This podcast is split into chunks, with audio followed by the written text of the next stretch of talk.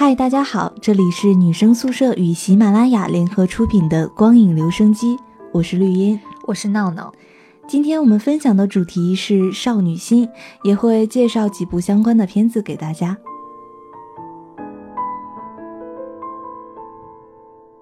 青春期的我们总是难以忘记初次的心动，我们也绕不开那一场或长或短的暗恋独角戏，逃不过那个耀眼的篮球架下的少年。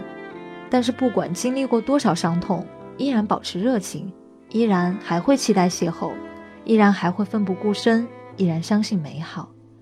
这大概是我能想到的少女心了吧。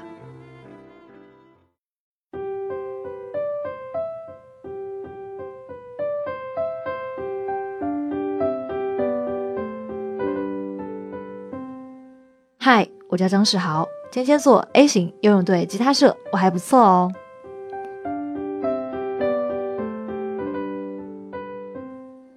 永远都忘不了《蓝色大门》里那个叫张世豪的少年，白衬衫，利落的短发，青春逼人的脸孔，害羞的自我介绍。这个叫张世豪的男生，害羞又大胆，干净又直接的表白，大抵是每个高中女生都幻想过的白马王子吧。他喜欢的女生叫孟可柔，可柔迷茫，迷茫在自己的性向上，他不明白自己对于好友月珍的心意。于是他痛苦，他开始找解决办法，包括接受张世豪的交往请求，跟张世豪接吻。于是他终于确定了自己的心意，对他喜欢的是他的好朋友，他最好的女性朋友。电影以一个很特别的视角切入，向我们展示了青春期的少男少女在爱情中的困惑、小心思以及自我的认知和成长。这部片子也成为了陈柏霖和桂纶镁进入影坛的第一部成名作。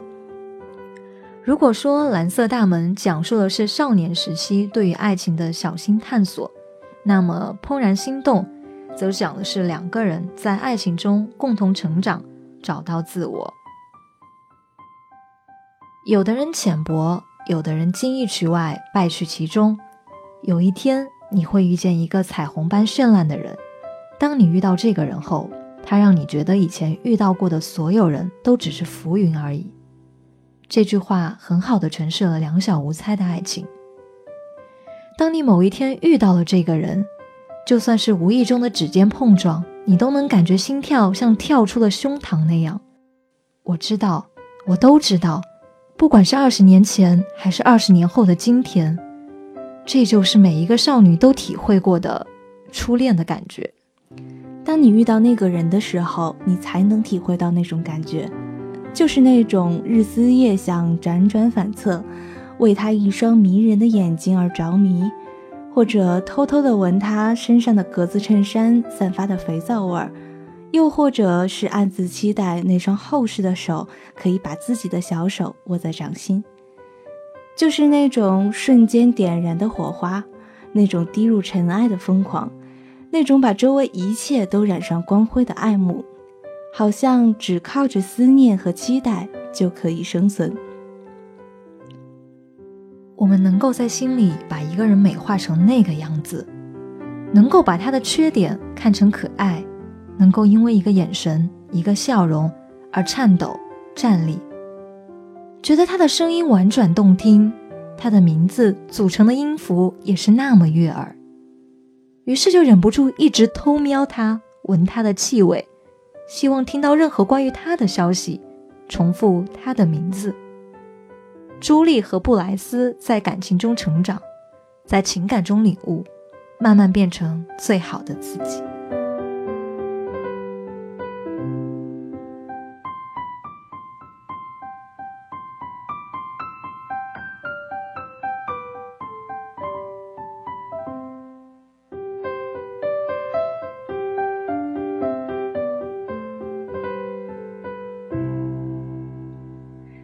爱情中的两情相悦自然美好，但更多人经历的第一次心动，应该是暗恋吧。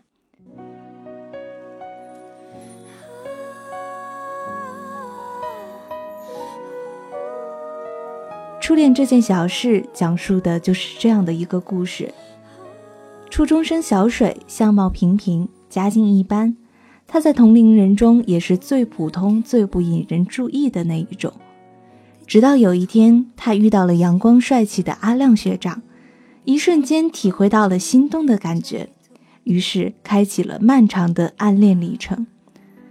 为了引起阿亮学长的注意，他更加努力的学习，更加努力的打扮自己，又因为阿亮学长的一举一动而忐忑不安。谁没经历过几场暗恋？谁又能不承认自己在暗恋中的卑微状态？暗恋中的我们会自卑，会害怕自己配不上那个闪闪发光的人，于是拼命的变美，拼命努力学习，只为有一天能够被他看见，只为有一天能配得上自以为配不上的他。暗恋最美好的瞬间，就是我暗恋你的同时，恰好你也喜欢我。片尾，当阿亮学长拿出贴满了小水照片的那本相册。我们才知道，这个阿亮，小水以为遥不可及的阿亮学长，也在默默的关注着他，喜欢他。那一刻，我泪流满面。或许是自己没能像小水那么幸运，但是还是觉得青春真好。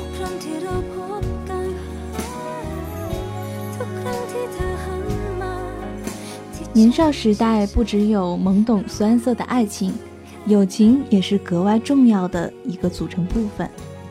韩国电影《阳光姐妹淘》讲述的就是关于友情的故事。二十五年前，高中生任娜美一家从全罗道搬到汉城，娜美入读贞德女子高中，因方言浓重、缺于开口的娜美，幸运地得到了同班大姐头夏春花的维护。并与围绕在夏春花周围的五个姐妹相识。在一次和不良少女团对决之后，娜美和春花七个人组成了桑尼团体。多年以后，家庭主妇娜美偶然重逢了身患绝症住院的春花。春花希望在生命的最后两个月内能够再见当年的桑尼成员。娜美找到金玫瑰。两人委托私家侦探寻找当年的同伴，而那些关于青春的回忆，也在一个个熟悉的明信后面再次被唤醒。在经历了结婚生子，在被沉重的生活压得喘不过气，在被病痛折磨得痛不欲生之时，我们还能一起穿着校服，一起相互鼓励，一起互相打气。时光流逝。但是我们的少女心却从未走丢。少女心不只有小女孩对于爱情甜蜜的向往，也包含着我们在年少时代对外界的好奇心，对周遭事物稚嫩的视角和看法。长大后再回首，矫情如我们，天真如我们，少不更事如我们。那段时光却都仿佛自带了柔光滤镜，变成了生命中最美好的回忆。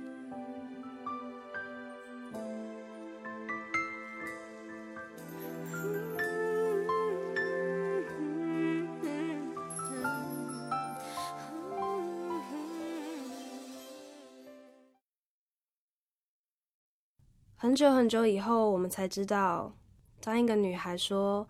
她再也不理你，不是真的讨厌你，而是他很在乎你，非常非常在乎你。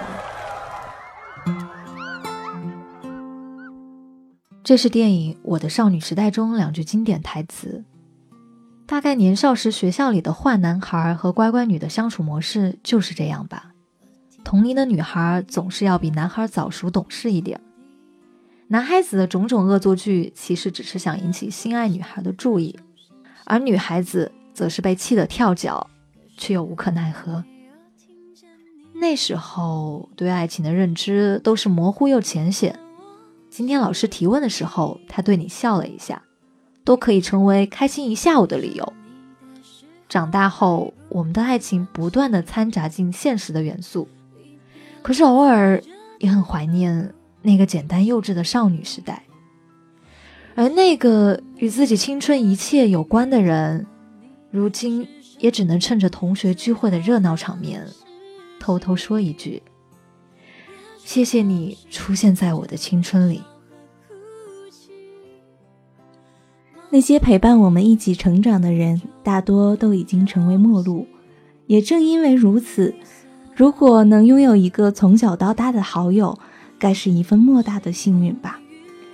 改编自安妮宝贝同名小说的电影《七月与安生》，讲述的就是从年少时代起便认识的一对好朋友。他们经历了共同生活和分开成长，纠葛了一生，到最后放也放不下。叛逆不羁的安生会为了七月有了男朋友而吃醋，因为爱上了同样的人而默默的远走他乡。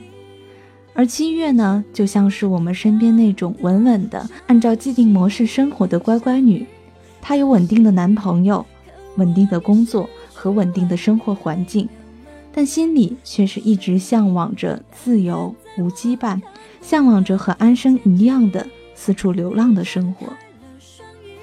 影片最后，曾经安静似水的七月和热情似火的安生，好像交换了生活。仿佛应了那句：“我所能想象的在乎你的方式，便是将自己活成了你的样子。”有人说这部片子是不适合闺蜜两个人去看的，因为很可能会为了影片中七月或者安生的选择而吵起来。其实我倒会觉得，无论你和谁一起去看了这部电影，最后大概还是想和陪伴自己走过年少岁月的那个七月。或者安生聊一聊吧，那是我们曾经坦诚相待，曾经想要拼了命的去维护的友情，那样的纯粹，甚至可以超过爱情。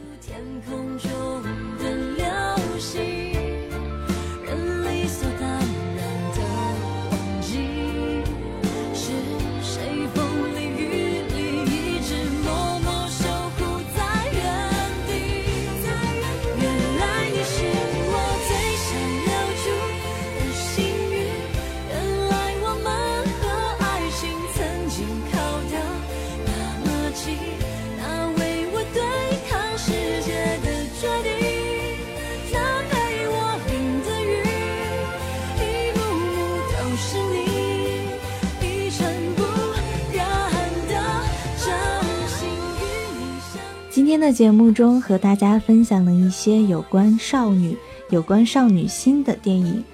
那在听节目的你，如果有想向我们推荐的电影，也可以留言给我们，也可以关注我们的节目《女生宿舍》。我们下期再见。